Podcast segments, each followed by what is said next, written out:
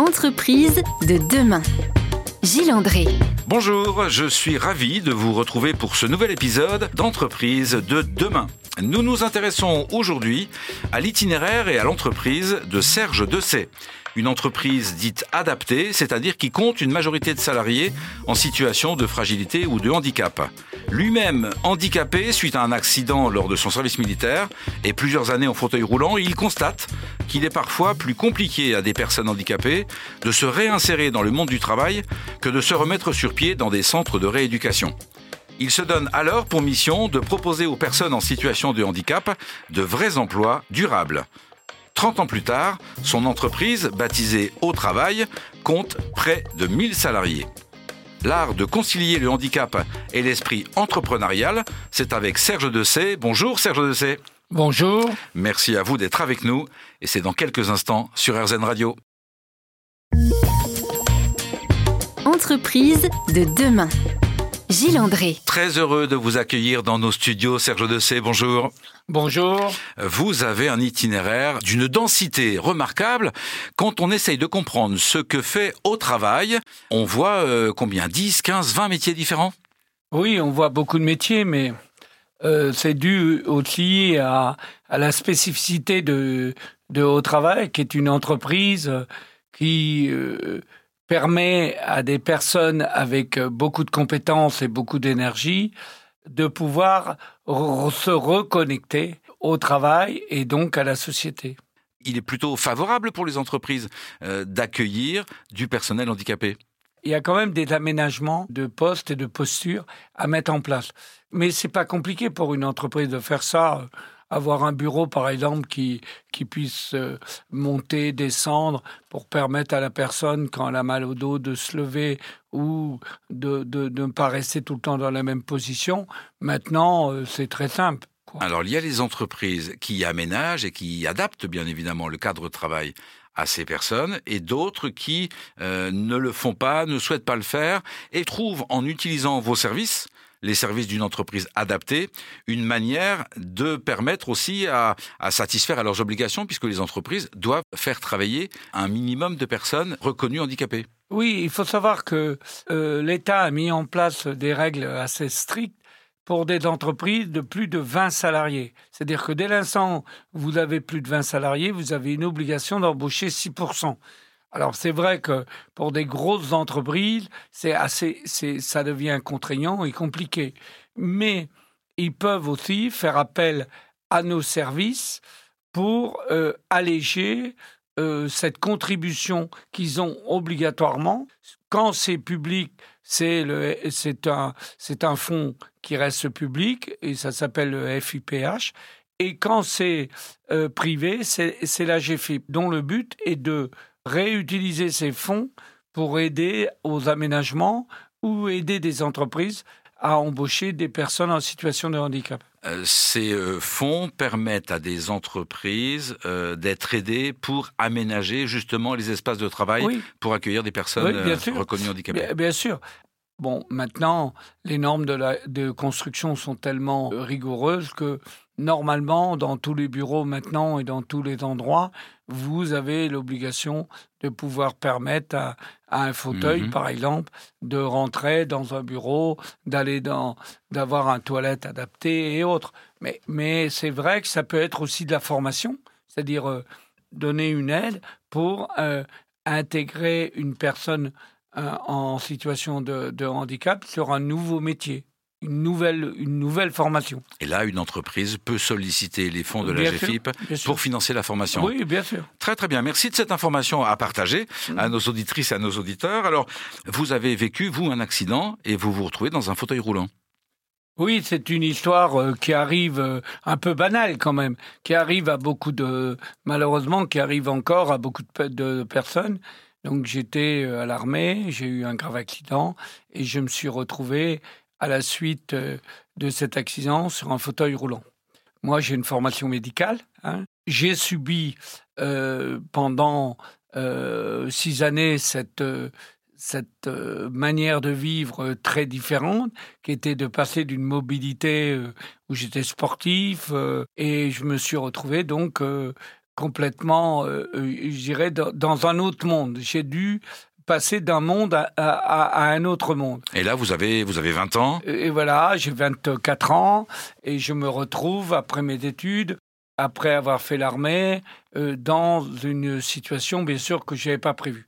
Et bien sûr, comme la médecine est une science exacte, comme tout le monde le sait, on avait prévu euh, que je reste une partie de ma vie sur, sur un fauteuil. Ça s'est pas du tout passé comme ça.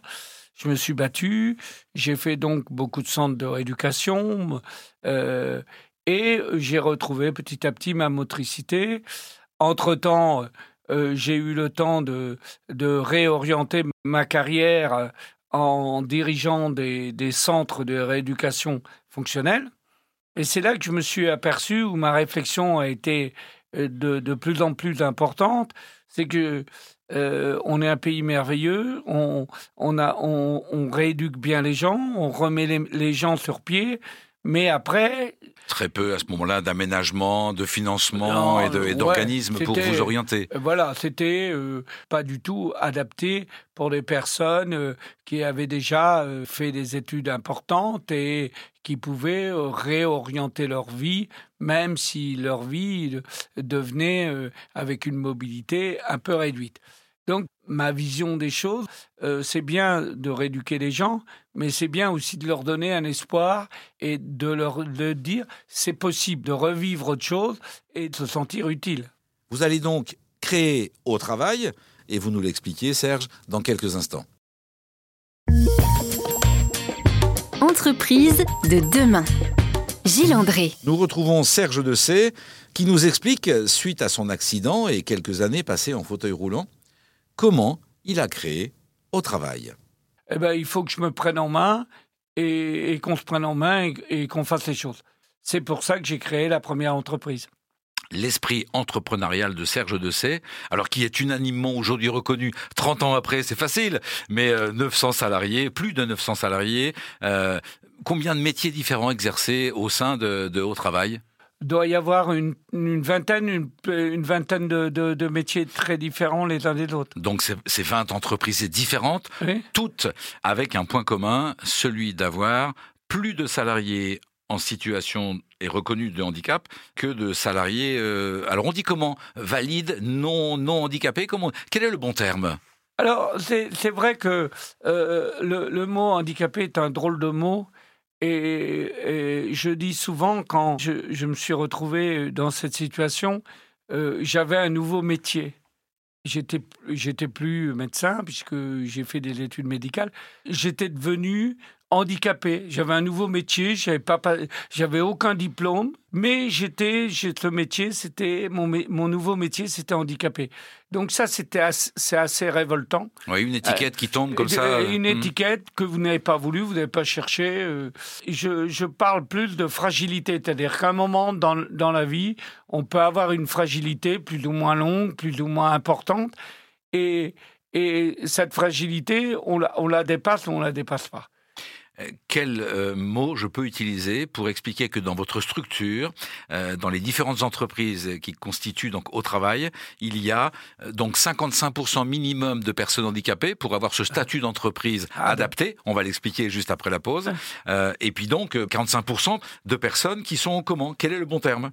Alors, le bon terme est, c'est vrai que les bizarre de dire j'embauche 55% de personnes qui travaillent, qui sont soi-disant avec une étiquette, et puis j'embauche 40, 45% d'autres personnes avec une autre étiquette.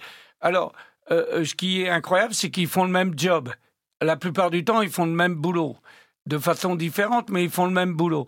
Alors, chez Au Travail, on est au-delà des 75% de, de, personnes en situation de handicap, donc on trouve la ressource au-delà des règles qui sont imposées par l'État mais euh, euh, c'est vrai que trouver le bon mot de dire euh, je vais avoir 75% de personnes en situation de handicap et je vais avoir 25% de gens soi-disant valides, c'est toujours compliqué. Alors, nous, en fin de compte, dans, dans les entreprises, très peu souvent, on parle de handicap. Nous, ce qui nous intéresse, c'est d'avoir des gens qui sont professionnellement compétents dans leur métier et notre job, c'est d'aménager leur capacité à faire les choses. Donc, si vous voulez, on s'aperçoit même que la plupart du temps, les personnes handicapées deviennent des tuteurs ou deviennent des, je dirais, des moteurs des, des valides. Alors, euh, c'est drôle de dire ça, mais c'est la réalité, parce que lorsque vous avez eu dans votre vie un pépin et que vous vous êtes battu pour revenir, euh, ça veut dire que vous avez quand même de l'énergie quelque part et que cette énergie, nous, on sait la trouver parce qu'on l'a déjà utilisée pour s'en sortir cette ténacité, cette résilience que l'on montre au quotidien dans son travail parce que la vie nous a fait surmonter une épreuve. Euh, vous êtes la démonstration de ça chez au travail? Oui, ce qu'on veut, c'est qu'on oublie qu'on est une entreprise où travaillent des personnes en situation de handicap. Alors nous allons décliner ces différentes activités. C'est dans quelques instants. À tout de suite Serge.